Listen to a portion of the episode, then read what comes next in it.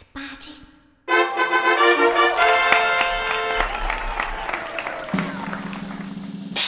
嘿嘿哈哈，十八般武艺，扎背当忙，九弯十八拐。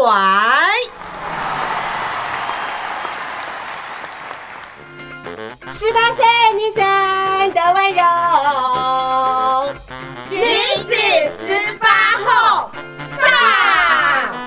十八岁以后，哪怕惊涛骇浪，都能海阔天空。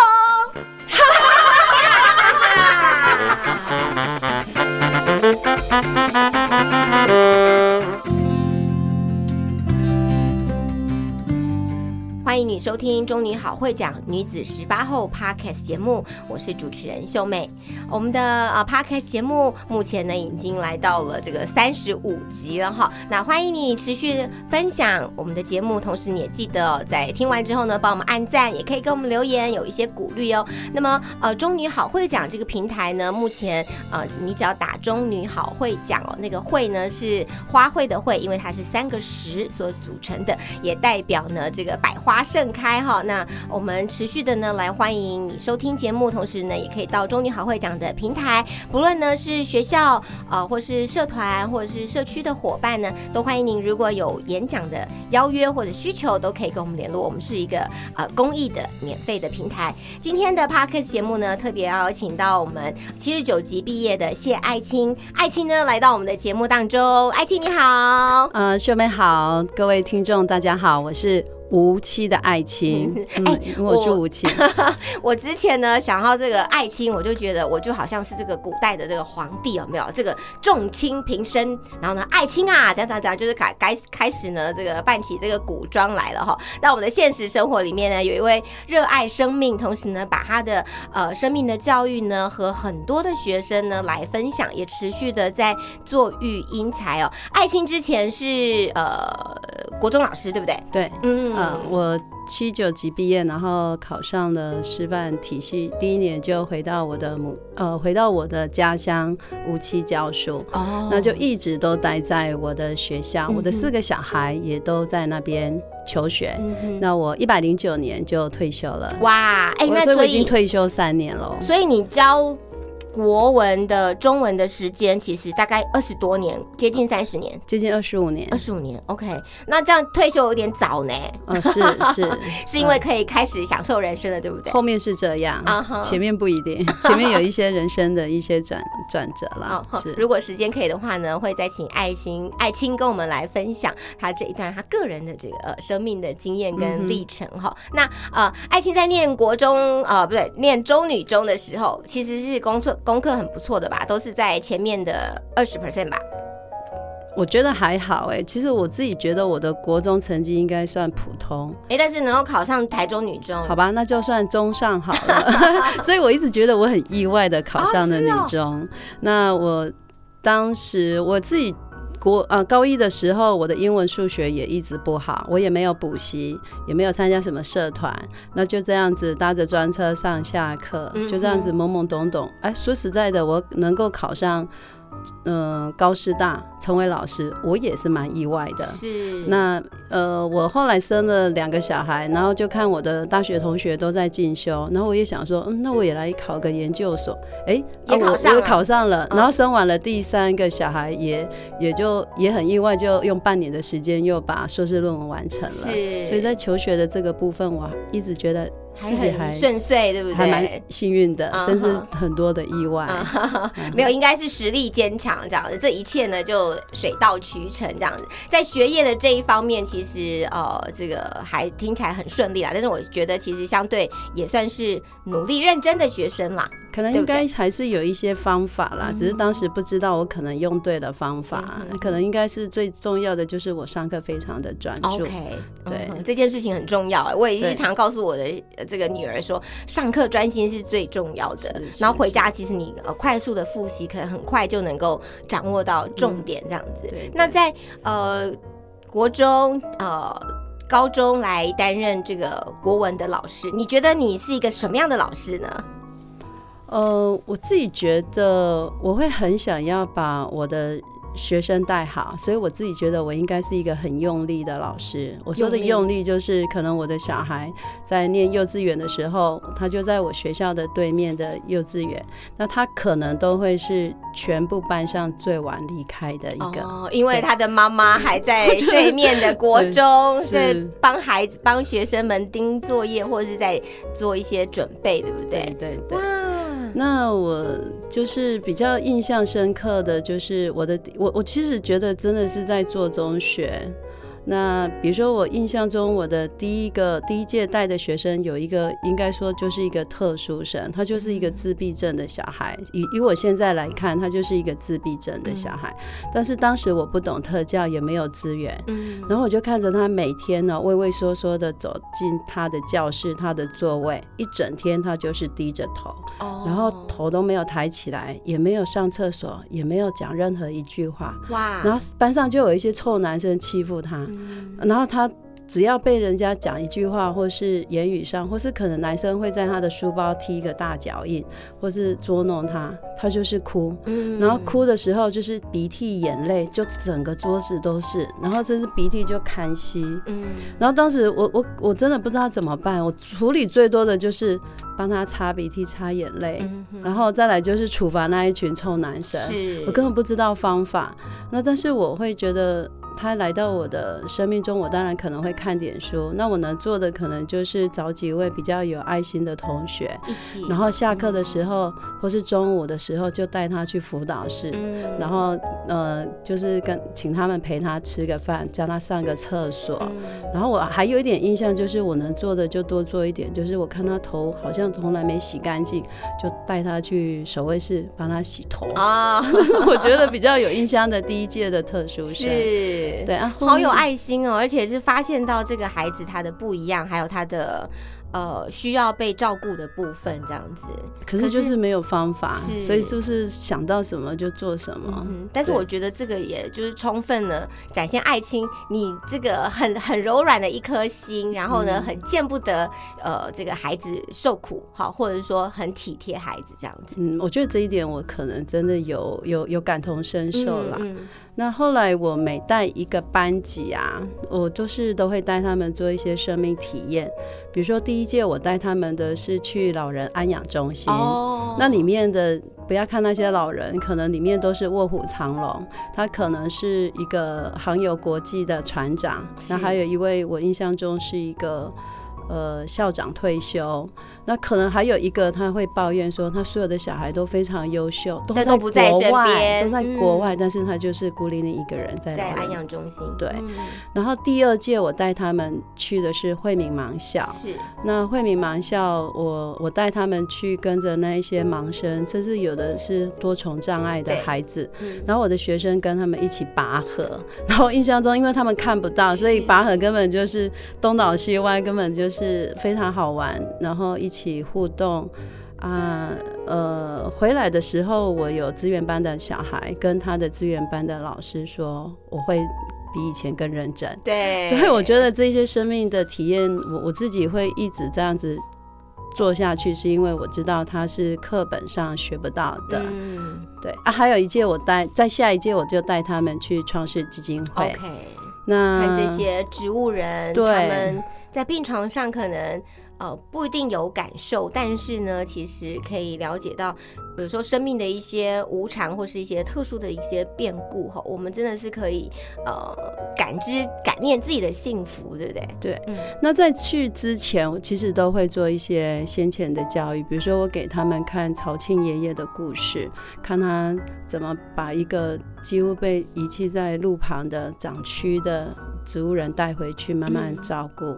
然后到他们呃，我分组让他们做当天的活动，除了呃做一些扫地工作之外，我让他们分组到每个病床旁边，呃，对着植物人讲绘本的故事，然后唱《爱的真谛》。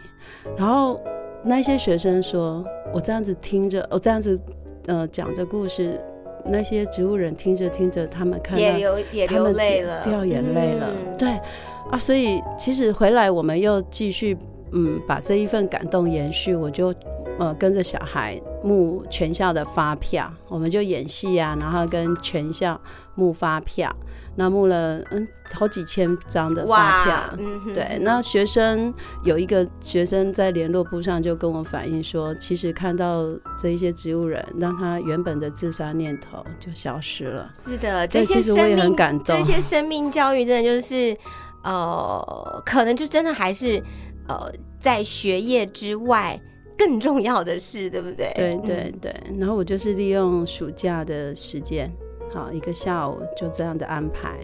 那最后一次我是做环境教育，OK，对，那环境教育的话，我第一年是带他们拜访课本里的作家吴成老师。嗯哼哼，那我们那一天，吴成老师就带着我们孩子走他的为妈妈而以妈妈命名的一个纯园，是那里面有很多的原生种的台湾的原生种植物。嗯，对我一直很记得老师跟学，现在我还蛮还可以记得那个学生跟着老师课本里的作家走在他后面，然后跟他访问一些画的画面。是，对，那三年级毕业之前，因为他们考完会考还有一段时间，我又安排他们去高美湿地啦，然后参观火力发电厂，嗯哼，然后还有慈济资源环保是站。对我会觉得说，这样子累积下来，我自己觉得带了这么多届的学生，我自己觉超用心的，我的学生有一个我自己感受到的特质，是就是善良。善良，然后呢，嗯呃，能够更能够同理他人，嗯然后爱护这个环境哈。而且我知道，其实很多学生，老实说啦，我觉得这呃十几二十年来，呃，这个台湾的教育有很大的改变哈。那有一块可能就是呃老师跟孩子之间的这种情谊，因为家长的角色哈，也也参与了非常多哈。我们其实我现在还是跟大学老师啦，还有那个高中老师还有联络。那但是我发现，其实比我们更小的一些孩子哦，或者是说更小的一些年轻人，他们其实跟学校是完全没有互动的了。那、我知道爱青还有很多你的学生都还持续跟你联络，对不对？那也是一直的关心，然后呢，一直的呃彼此鼓励，这样哦，子。对，我们现在也成为生命中的朋友了。脸书朋友。帮我们分享一个，就是就看到孩子可能他过去在求学阶段呃的的一种呃状态，然后呢后来持续已经变成连友，或者持续会给你的这种关心的这种呃温暖的程度，或是这就是老师最大的一个价值跟成就，是不是？真的，我自己觉得，在我情绪人其实都有起起伏伏，然后我自己印象中会有一个学生，他是一直持续在追踪我的脸书，嗯然后他说他不好意思跟我联系，后来有一天他似乎鼓足勇气了，然后就哦。这个应该也可以讲啊，就是我因为就是小朋友在学校对面，有一天没有没有呃，应该说他就淋雨，我就跟他说，学校不是都会有一些爱心雨伞或是爱心雨衣嘛，然后我就他就说发完了，我就说啊好，那妈妈就就就就买了一些轻便雨衣当学校如果有需要的话就可以提供给大家。那我的学生有一天就是在学校小学的校刊里面有看到我的名字，然后他似乎也也会觉得说，嗯，这个时间点就以这个当。一个一个起点，就是说，哎、嗯老师，我在校刊看到你的名字，嗯然后就跟我联络，然后他那一天就我们两个就可以促膝长谈，哦，然后我们其实就是在学校旁边的一个体育馆台阶，那他带着他一些他呃许瑞云医师的信念自愈力的书，嗯好，因为他可能觉得当时我很需要这样子，然后还有他的祝福，我们可以这样子就师生。聊，二十几年没见面，可是真的就可以像朋友一样，对他也有他的人生故事跟我分享，嗯对我也觉得每个生命都不简单，即使是我的学生，嗯哼哼，当然呢，因为有这一些对于呃您的学生的这些呃。应该是说，对于他们来说，不是只是关心他的学业，而关呃还有的就是他们的呃生命经验也好，或者是价值观也好，或者是说呃与这个学课本以外的这些，你也很用心的来指导他们。呃，为什么你会觉得生命教育或者说课本之外的东西这么重要？这一部分也是来自于你的呃生命的历程嘛，个人的生命经验嘛。嗯，如果这样说的话，我觉得应该起源于我一直在我我一直是一个独行侠，我自己也呃一直独行很久。高中的时候就是独行侠了。是的，我印象中我以前国中的时候，我们是男女同。呃，是合班的，可是合班我们是男生一边，女生一边。我毕业之前，我好像细数一下，我们班上有好多的男生，我是不曾跟他讲过话。嗯，然后到了女中，我就是个头小，我就坐前面。然后像我们配选那一些优秀的啊，又漂亮的，然后又高挑的啊，我就说别人是羡慕我穿上的绿色制服，可是我的眼里是在羡慕我们那一些长得漂亮，对，长得。又漂亮又会读书又会玩的同学，然后我就就又算了一下，哎，我后面几个也还有高很高 几个同学也还没讲过话，就这样毕业了。你看啊，可是到了大学，我我我我好像就是一个很自由，社团很多，然后我就开始呃。我虽然是独来独往，但是我会很有勇气的去走出去。比如说，我看到了佛学社团，然后因为佛学社团，我也参加了一个心理智商的培训，所以我也曾经上线担任过志工。然后我也。因为这一个活动，我我也到啊，我也是一个网球队，我参与网球队也担任队长。虽然南征北讨，从来没有一次打赢过。然后我也参加过国画社，也参加国画社社长，就办活动啊。今天爱青还帮我们画了这个，因为。我们录音的时间呢，刚好是在一月份哈，要将过年了。那爱青还特别帮我们准备，他用这个缠绕画的方式给大家带来这个手绘的呃这个缠绕画红包袋，对红包袋这样，我就觉得哇塞啊，真的好用心哎，这个很花。你是不是都没在睡觉啊？有啊，一定有睡。那个小小心，我是一边 一边听秀妹的 podcast 一边画的。哎呦，是是是。呃，其实还有很多社团啦，包括那个时候，我会觉得有一些社团，虽然我没有很多的时间长期投入，可是，呃，我如果有看到是一个很很棒的一个活动，那礼拜六的时间我有空，我都会一个人去参加。比如说，我曾经到少年光护所，然后看着那一些。呃，年轻的受刑人，对那个他们还没有被判刑，对，是属于少年观后，然后跟他们一起聊聊天。那我也到幼儿园客服，就是我参与了蛮多啊，我也带过小雨人，就是当时的自闭症的一些社团，呃，就是一个活动。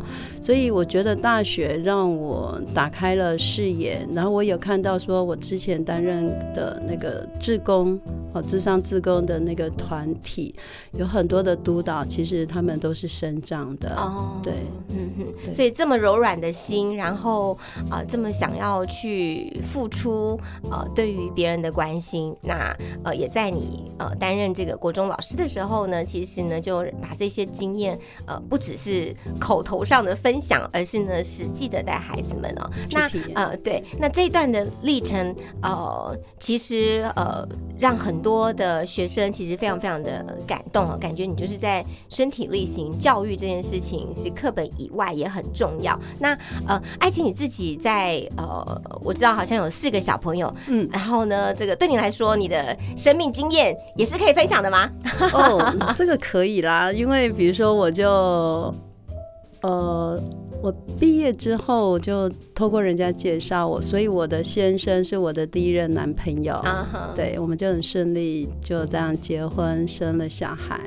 那前面是三个女生，那因为知道说先生很希望生一个男生，那我也知道公婆也很想要。那我自己当时其实有陷入一个一个很大的抉择，因为我一边工作一边还要。呃，教育三个小孩，我当时还有进修嘛，其实真的是已经蜡烛两头烧。可是我当时我真的很深切的感受到，说如果他们不好，我真的也不可能好。嗯。可是我也很哀怨哦，我心里面想说，难道我此生的生命的价值跟任务就是生一个男的吗？对。但是我很幸运，我生了一个，我还是完成了，而且我的小孩都蛮乖的。是。啊对我的两个老大老二也是我们中女中的学妹。哇，太优秀了，真的真的。哎，那他们一定要收听这一集。集哦，要 把我们节目推给他们。欢迎你收听《中女好会讲女子十八后》Podcast 节目哦。那么今天我们邀请到呃谢爱青，爱青呢，她之前是在呃这个中港国高中呃担任这个国文老师，那二十五年退休了。那她呃在过去很长的时间呢，其实在教育这个孩子的时候呢，其实让他们做这个不同的这个生命经验的体验哈，是他认为最最最最最最重要的事情哦。然后现在退休了，可是你还是到处呃担任这个志工义工，而且呢，对于这个呃书画啦，还有呢，对于这个志工呢，也是投注了非常多的时间。呃，哪里有需要，你就会冲到哪里，对不对？这是一种。对啦，如果就是有知道的话，我也觉得可以帮上一点忙，这一点我倒是还蛮愿意的。嗯，对。那这三年，当然我说。呃，人生是真的走到一个抉择的交叉口。那我最后人生的取舍，我选择在没有月退俸的情况之下提早退休。那当时其实还是有一点茫然，但是走着走着，我觉得好像真的柳暗花明又一村。我看你现在生活哇，这么多这个风景美照，然后呢，呃，可以去你想要这个学习的领域啊来参与，然后也可以做志工的服务。我觉得这样人生很棒啊！你不觉得这一段时间是超充实的吗？对啊，而且你还有还不错的体能呢。呃，对呀，我现在还有参加，今年开始参加登山社活动。那其实前面的一开始哦，因为我就喜欢多肉植物，就想一下我的阳台的植物实在太多了，然后就想说一边空间可以挪一点出来，也有一些进账可以再买新的植物，所以我就到那个市集啊、登山步道去摆摊。所以我这三年其实真的有了很多的人生体验，那有很多的。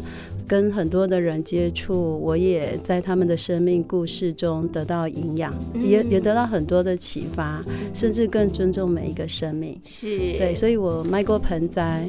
呃，那我卖过盆栽，也去工厂打工，跟着外籍同仁一起站八小时，是，对，然后那个你都觉得很好玩，对不对？对，因为我体验不同的生命，真的。那外籍同仁，我真的感受到他们其实好勇敢。我真的用我的破英文跟他们聊天，然后我看到他们其实非常聪明，也很热情，对。然后我甚至用破英文，因为我女儿暑假也跟我一起进工厂打工，我用我的破英文对着一位很年轻的外籍同。人跟他说：“我呃，我希望我的女儿可以跟你一样这么勇敢，对，然后独闯异乡，然后带着信心，还有对未来的一个憧憬，这样是是，甚至他们的妻小都还在异是异乡，我觉得他们真的很不简单。那另外盆栽的话 也是很好玩呢，我我真的觉得真的是体验到高手在民间。为什么高手在民间？不要看那个蹲在地上卖地瓜的老。”老阿伯，他身家好几千万，他随便跟我分享说，他分了哪，他才卖了哪一小块地，然后就几百万、几十万就分，随便就是好像分零用钱，几十万、几百万再分给阿孙呢，啊，分享给儿子的。然后我常常，哦哦，还有一个卖水果的大哥哦，我跟他聊天才知道他是留学奥地利的艺术大学的教授退休。然后我常常就会把我的摊子丢着，我就跑去跟他聊 天，因为他可以跟我分享他的佛学、哲学，还有科学，还有医学。是，我说他他每次看到我就说：“谢老师啊，国文老师来来搞我指导几类。”我讲。阿弥陀佛喽，阿弥陀佛了，大哥，你不要亏我了，真的是高手在民间，很多人的，我也跟几位摊友变成了像朋友一样。那有一次，我是在港区艺术中心对面的清水小院摆市集，那也有一位摊友跟着他老婆来捧我的场，忙于我的书签，嗯嗯，买那个买那个红包袋之类的。然后我又我记得说，他他有一次我是。摆摊位是在他旁边，他骂音响，那没什么客人，我就跟他男女对唱，开始 对，我们就自己现场卡拉 OK。对，我就觉得体验真的是很多完全不一样的哇，就是退休之后人生更好玩，对不对？对，是真的蛮好玩的。那其实呃，爱情也用他一些的时间呢，来投注在中女好会讲的这个平台当中哦。那么我们其实对于呃中女好会讲的这个行销跟推广，除了有你现在所听到的 podcast 节目之外呢，我们也把讲师们的生命故事哈、做一些呃记录，然后呢，很重要的呢，就是要有这些呃文学写作的这个好手来帮大家呃撰写哈、所以爱情也是担任我们这个呃王心怡老师的这个撰写者，对不对？所以写文章对你来说是小 case 啊，嗯，自己在脸书上随便写几个字，人家有看没看？几个字可能都是好几百、好几千这样。那人家有看没看没有压力啊，所以基本上佩璇邀请我，我一开始还是觉得有一点不好意思啦，怎么有办法胜任如此大任？可是我真的有曾经许过一个小小的愿，哪里需要我，我自己觉得应该还是可以付出一点。嗯，对，那所以其实我后来有回学校担任辅导志工妈妈。那其实我两个两个访谈的对象，一位就是刚失去爸爸的，另外一位是刚失去妈妈的。所以我在这个过程中，我真的有感受到说，我现在在关心别的孩子，可是在我的孩子需要的时候，也是很多人在帮忙。嗯我觉得生命真的就是一个这样子的循循环环，对我真的有真切感受到。是对，那啊，对我我那个时候卖书签，说到书签的部分，其实也跟中女好会讲有也也有一点点关联啦。那呃，因为配选就是我，呃，我想一下，你们是高中同班对不对？对我、我是我就说以前他就是在我后面，然后就是我仰高高的、美美的，仰望的 对象、羡慕的对象。那我也觉得佩璇很热情，我觉得他愿意也用了放大美的眼睛来看到我，所以我很感谢他。那他邀邀请我进来，我我我我我我想到说，嗯，那我要访问谁呢？我就搜寻一下我们的讲师群，我想到的是是心仪。王心怡。对，那心颖嗯我跟他缘分其实很深哎、为什么？因为其实，在一开始的时候，我也根本不认识心怡，只是我们同学会后，我老三就看到心怡的照片，他就跟我说，哎、他好像是我的幼稚园、国小同学的妈妈。哦，然后我们就说，哦，她好像是他的小学校长的太太。我说，嗯哦，这样子，好，那太好了。然后后来他在大学推甄的时候啊，因为我老三不知道在哪个学校抉择，我其想来想去就是在大学端任教的心仪。那个时候我根本就不认识他，然后我就问了，我就 message 给他，也还没有加 line，我就问他说小孩子的问题啊，然后心仪说他不是非专业的，那他帮我找问一下有专业背景的两位教授，就两位嗯教授、嗯非常详细的给我提供了很完整的资讯。嗯然后我另外外甥女是一个建筑，也在两个学校这边抉择。嗯哼哎、我还是请他帮我，他还是一样，嗯又访问了，又帮我问了两位有有建筑系背景的教哇，授。这个我就说资源就这样连结了，怎么会有？这么好的人啊？嗯对对啊，所以访谈的过程中，我真的感受到他真的就是对佛学的一份虔诚的信仰。然后真的是一个很棒的佛教弟子，哈，佛陀的弟子。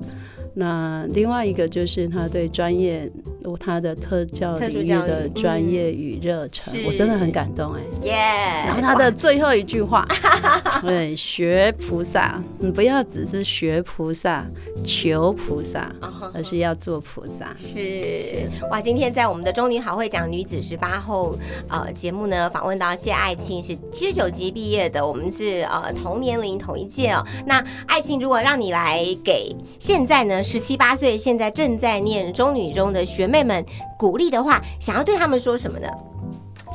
呃，我因为缠绕，我后来接触了缠绕哈，我觉得缠绕的精神非常的棒，因为人人都是缠绕师，就像我们也都是自己的生命的掌舵者。是那缠绕精神就是一次一次一笔画，凡事皆有可能。嗯哼，所以我们就专注在我们的眼前当下，嗯哈、但是我还是要提醒学弟妹们，包括我的孩子们啊、就是好好的照顾自己，爱自己，嗯。那活在当下，好，那因为未来有无限的可能，那因为你们都是世上独一无二的，哦对哇，好，还有一个问题哦，呃，如果现在我们五十二岁的 爱情遇到了十八岁的自己，或是想象中可能一个小小爱情，他可能就在中女中三年。呃，三年三班，嗯，三年二班的教室里，呃，坐在呃这个他的这个书桌前，然后呢，你遇到他，你会想要跟他说什么呢？遇到十八岁的小爱情的时候，想要说什么？嗯，我觉得你虽然看起来傻傻的，但是其实还蛮挺可爱的。呃，我觉得你不要一直把眼睛往外看，羡慕别人，偶尔也要往内看，看看自己。对，不要只是对呃看看自己，也要欣赏一下自己。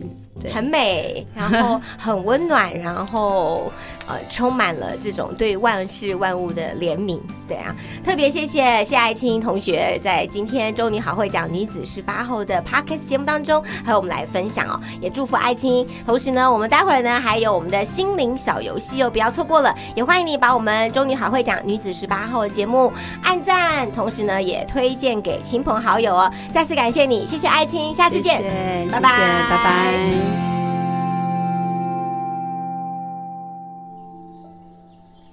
亲爱的女子十八后的听众朋友，又来到了 Mindfulness 琉璃心正念心灵小游戏的时间。不晓得大家平时有没有感受一下自己的呼吸呢？如果你今天有一件很重要的事情，你可以试着深呼吸，配合做一下正念的练习。深呼吸的时候，记得好好的感受一下空气通过鼻腔的感觉，那个感觉非常的细微。建议听众朋友可以闭上眼睛去感受它。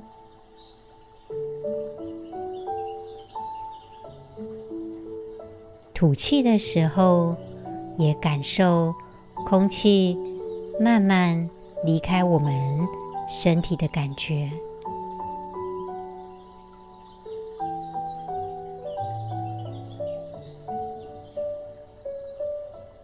在我们有一些重要的事物，甚至要去发表一些言论的时候，或者跟其他人见面的时候，可以利用这样正念的呼吸，来缓和一下自己的情绪。每天给自己这样的时间，善待自己，注意此时此刻的状态。当你吸气时，风从鼻腔的深处吸进，你可以感受到风的温度。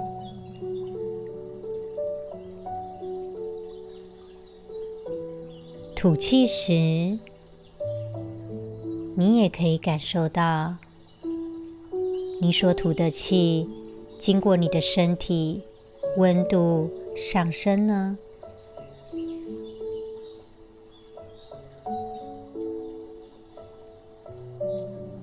只是专注在自己简单的呼吸，